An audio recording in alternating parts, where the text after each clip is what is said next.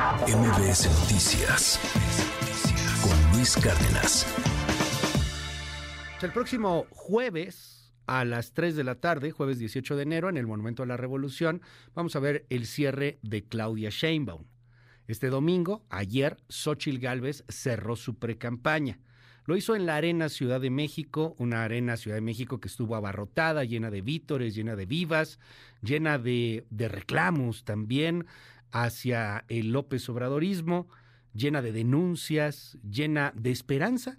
Esto fue lo que dijo Xochil Gálvez.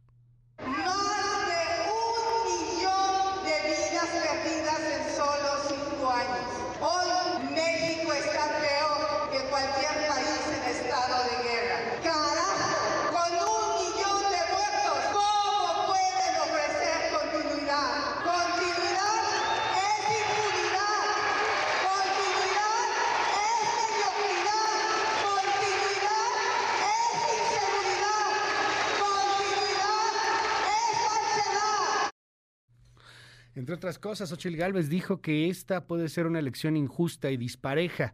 Te saludo con mucho gusto, querida Xochil. Muy buenos días, ¿cómo estás? Hola Luis, qué gusto saludarte. Pues muy contenta, de verdad, llena de energía, llena de ánimo. Eh, la respuesta de la gente fue increíble. Nos quedó chica la Arena México, pero bueno, era el primer esfuerzo de hacer un evento masivo, importante, mucha marea rosa, muchos Xochilovers los partidos eh, muy bien representados.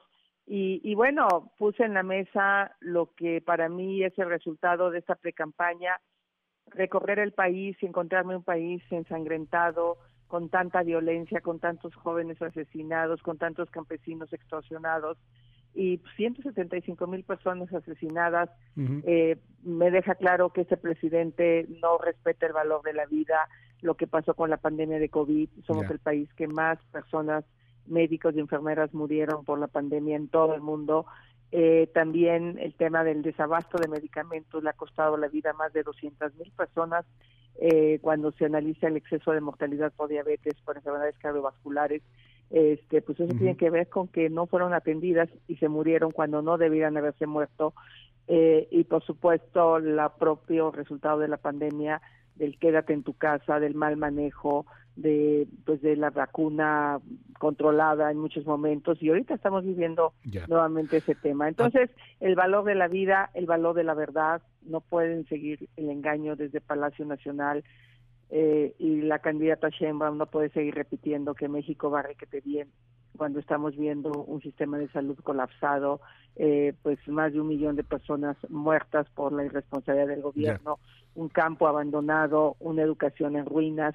Entonces, y cerré con el tema de la libertad, el no poder salir a la calle sin sentir miedo, el tema de la ser atacado desde la mañanera, bueno, ustedes como periodistas, ¿qué les puedo decir? Pero lo mismo atacado a feministas, atacado a, pues, a científicos, artistas, todo aquel que no piensa como el presidente. Hablaste pues, ayer, Xochil, también, perdón que te interrumpa, algo que me llamó mucho la atención, de que se van a enfrentar a una elección injusta y despareja. Esos fueron los dos, eh, eh, eh, las dos palabras que utilizaste, los dos adjetivos que pusiste en la mesa. Una elección injusta y dispareja. Yo te preguntaría, bueno, si va a ser injusta y despareja, o sea, ¿te van a dejar? ¿Esta va a ser una elección de Estado? Ya empiezo a escuchar a algunas personas entre los ochilovers que hablan de lo que puede llegar a ser un fraude electoral, cosas por el estilo. ¿Por qué injusta y despareja no es, como dices tú también, claudicar antes de tiempo? No, simplemente es ponerlo en la mesa porque hay evidencia, y no lo digo yo, lo dice el propio Marcelo Ebrard, denunció la intromisión de la Secretaría del Bienestar en la campaña electoral de la señora Sheinbaum.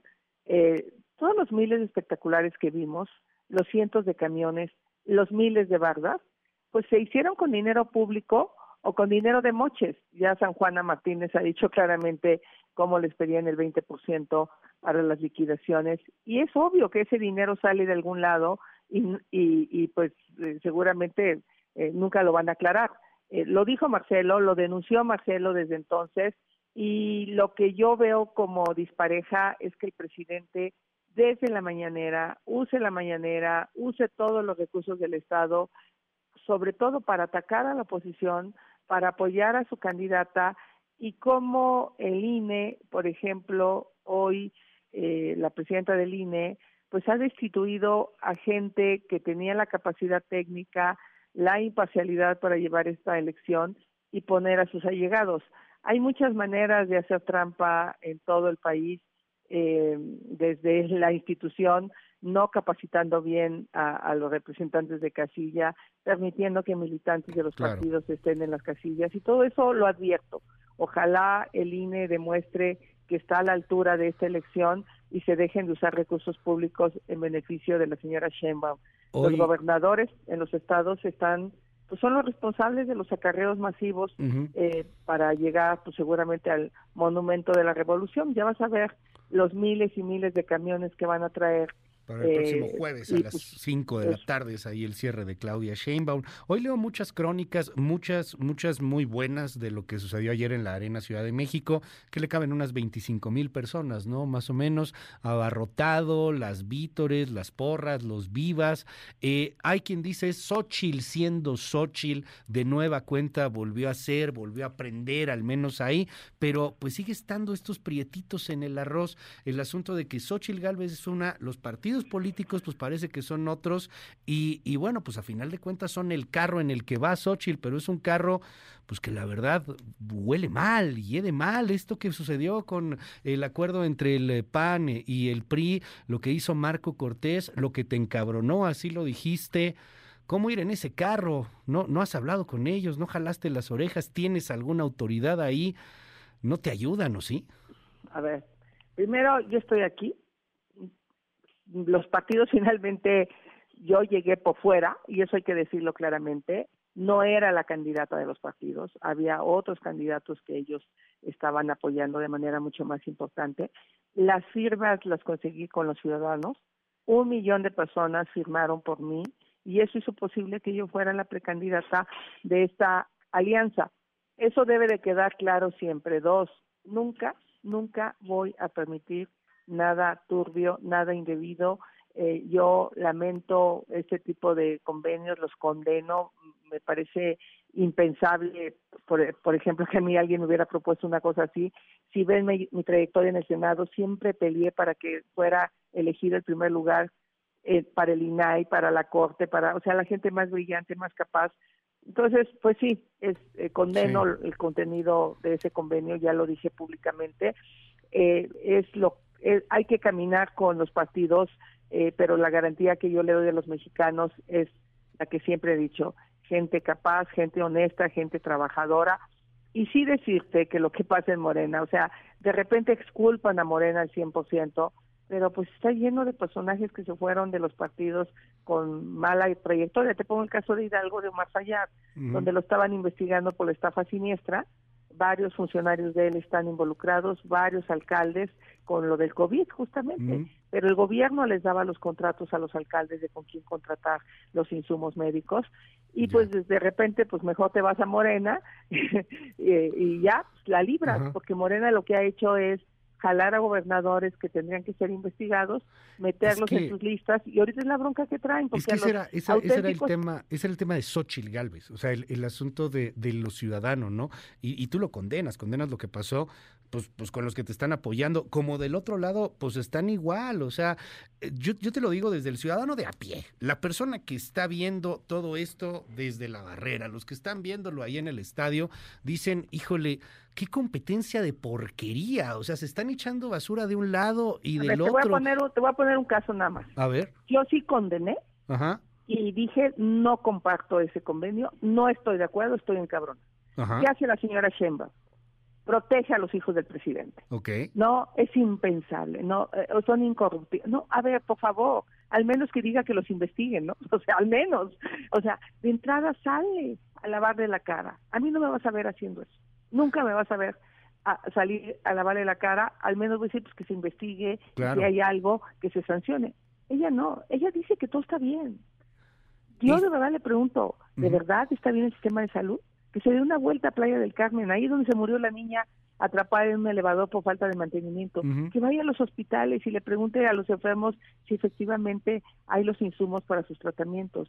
Entonces no puede decir que todo está bien, no puede tener cero autocrítica a lo que está pasando. Yo sí la voy a tener y yo sí reconozco que los partidos que me acompañan se han equivocado, pero también reconozco que hoy a mí no me han condicionado a nada. ¿Es suficiente el anti-López Obradorismo para poder levantar los ánimos? O sea, sí, mucha gente coincide con esto, ¿eh? inclusive de los dos lados. El país está cayendo a pedazos, Xochitl. Nada más veo la cantidad de notas de seguridad que tengo para comentar más tarde. Está para llorar. El asunto de salud está para llorar. El COVID con 16 hospitales saturados está para llorar. A ver, coincidimos todos en que está para llorar, pero el anti-López Obradorismo es suficiente para poder impulsar esto, el, asunto de señalar constantemente al eh, anti-López Obradorismo o de, de, clavarte, de, de, utilizarlo como una plataforma, como un trampolín, eso es suficiente porque pues, nos guste o no, hay mucha gente no politizada, mucha gente que, que sí le da un poquito igual quién está eh, de un lado o de otro. Es que aquí las opciones son continuidad o luchar, claudicar o luchar. Ella dice que todo está bien. Por lo tanto, hay que seguir con el mismo modelo de seguridad, con el mismo modelo de salud, con el mismo modelo de educación? Esa es la pregunta que yo hago. Porque ella de lo que ha hablado todo el tiempo es continuidad. Y yo de lo que hablo es que necesitamos sacar a los pobres de la pobreza. Yo sí estoy convencida de que México está viviendo su mejor oportunidad y la estamos dejando ir. Veo hoy la pérdida de inversión extranjera en nuestro país, la salida de capitales. Es, es claro que México no está siendo el principal destino de las inversiones del mundo porque no hay Estado de Derecho, porque no hay energías limpias, porque no hay seguridad, eh, porque en algunos casos no, no hay agua, por supuesto que ese también es un tema. Entonces, no hay infraestructura, el puerto de Manzanillo ya está rebasado, no tenemos un buen aeropuerto internacional en la Ciudad de México, es una vergüenza lo que está pasando. Entonces, yo sí hablo de que hay que corregir eso, hay que, hay que apostarle a una visión de futuro y ya me verás en mis propuestas de campaña. O sea, hoy yo no puedo hacer propuestas de campaña, hoy lo que yo puedo dibujar es un diagnóstico, pero por supuesto que para mí, bienvenido a los emprendedores, bienvenida a la educación de calidad, bienvenida al sistema de cuidados donde hay estancias infantiles, escuelas de tiempo completo, todo esto que este gobierno destruyó. Bienvenido al seguro popular para que la gente no siga sufriendo tanto con su salud. O sea, tenemos que reconstruir el país. Eh, ella dice que no, ella dice que hay que continuar. Y yo también, ojalá acepte ir un debate contigo ahí en la radio, cara a cara, para contrastar datos, ideas. Por eso le dije, y eso no es violencia política en razón de género, que si le dan permiso. Eso es simplemente porque su equipo de campaña o el propio presidente dice, no, no, no vaya, tienes tanta ventaja, que contraste, que se atreva, que se atreva a tener ideas propias, que se atreva a ser cuestionada porque se cayó el metro, porque en ningún país del mundo se cae el metro, este, porque no hay nadie en la cárcel, eh, qué pasó en el examen, o sea, y que me cuestione a mí también. O sea, creo que eso es lo que quieren ver los mexicanos, pero yo casi, casi estoy segura que no va a aceptar un solo debate en las universidades, no va a aceptar un solo debate en los medios de comunicación, acuérdate de mí. Por eso le, eché el reto ayer de que ojalá le den permiso y vengan los debates. Oye, viene el periodo de intercampaña. ¿Cuándo reinician las campañas? ¿Qué están pensando para salir?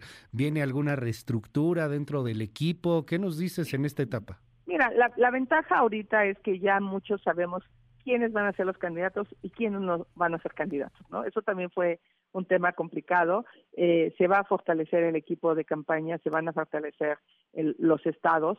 Eh, ya prácticamente se cierra esta, este tema interno de los partidos, que eso pues sí distrae, eso sí genera ciertos conflictos. Eh, y en ese sentido va a reforzarse el equipo, la estrategia se está afinando de por dónde va a ir la campaña. El 2 de marzo empieza la campaña eh, y en este periodo de intercampaña me voy a seguir reuniendo con muchísima gente que ha querido reunirse conmigo y que no ha sido posible para dibujar el plan de gobierno. Eh, ¿Qué vamos a hacer? Por ejemplo, la gran pregunta es, ¿qué vamos a hacer con el aeropuerto? ¿Cómo vamos a resolver el tema del aeropuerto? Eh, otra gran pregunta es, ¿qué vamos a hacer con el sistema de salud, con el de educación, con el tema de cultura? Entonces tendré muchas reuniones con muchísimas personas en todo el país, con muchas organizaciones que quieren platicar conmigo. Eso no está prohibido. Lo que está prohibido es que tenga yo spots en la tele, lo que está prohibido es que yo haga publicaciones eh, promoviéndome, pero no está prohibido reunirse con la gente. No está prohibido que la gente se active. Yo le pediría a todos los que me están escuchando que se activen. Eh, de verdad, la única manera de enfrentar una elección de Estado es con los ciudadanos y no hay poder que esté por encima de los ciudadanos. El presidente va a intentar hacer sus trampas de siempre. Seguramente él desde la mañanera va a seguir haciendo campaña aunque esté prohibido, pero yo le pido a los ciudadanos que también se activen y que y que y que me ayuden. Tres valores están en juego: eh, la vida, eh, la verdad y la libertad. ¿Cómo te ayudan? ¿Cómo me ayudan? Pues trabajando en calle, promoviendo, convenciendo, visitando vecinos, haciéndoles ver que las cosas no están bien, haciéndoles ver que no se van a quitar los programas sociales, que el presidente acabe con ese cuento, no se van a quitar los programas sociales, son un derecho constitucional, pero estoy convencida que los mexicanos merecen más que programas sociales, merecen un empleo digno, merecen educación, pero sobre todo merecen paz y tranquilidad. El campo está destruido, abandonado, ya ve el precio de la cebolla, ve el precio de jitomate, porque no han tenido apoyo los campesinos. Entonces, este, vamos a enfrentar un problema grave alimentario el próximo año o este año inclusive por la sequía tan prolongada que hemos tenido y la escasez de agua. Déjame cerrar con este tema, Xochitl. Sé que es un tema complicado también para, para ti, que, no has hablado mucho de pronto de, este asunto, pero como empresaria sabes medir los resultados y sabes que los resultados son importantísimos, que los números son importantísimos. Ahí hay números hoy, hay muchos, estoy hablando de encuestas, por supuesto, algunos medio extraños en donde ponen, pues no sé, a Claudia Sheinbaum 60 puntos arriba de ti, una cosa por el estilo, a lo mejor ahí sí es un poco difícil de creerlos, otros un poquito más cerrados. ¿Cómo lo ves? ¿Cómo, ¿Cómo se siente? ¿Cómo se evalúa con, este, con esta visión de resultados empresarial, eh, sentada eh, con, con, visión hacia, hacia, hacia poder obtener logros, este cierre de precampaña? ¿Cómo inicia la campaña 2024 hacia la presidencia de la República? Primero decirte que en una campaña las cosas pueden cambiar en una semana. Si no, pregúntale a Peña Nieto con su visita a la Ibero, cuántos puntos cayó, ¿no? o sea, si hay cosas que, aún así ganó, ¿eh? Que aún así ganó, digo. No, digo, pero sí fue una una una una, una crisis. Pregúntale a Felipe Calderón que iba a 23 puntos abajo cuando empezó la campaña, ¿no? Este, y ganó. Mira. Entonces, eh, yo he remontado 35 puntos. en la última remonté 25 puntos en la Miguel Hidalgo en seis semanas. Ok. Eh, yo lo que siento en lo personal es que la gente todavía no estaba en modo campaña. Si no nos podemos equivocar, tenemos que salir con una campaña contundente. En eso estamos, estamos preparando ya el arranque, pero son tres meses. La gente está un poco ya cansada también porque esto empezó hace cinco años con AMLO. Y ya Claudia empezó hace dos años. Entonces ya como que la gente no sabe qué, qué, en qué momento, pero siento que a partir de enero la gente como que ya se dio cuenta que llegó el 24. Veo eh, los lugares para expedir la credencial de elector del INE ya saturados, las filas largas y largas. Se ve que la gente sí quiere participar y eso es un buen indicio. Si la gente participa, esta va a ser una elección histórica.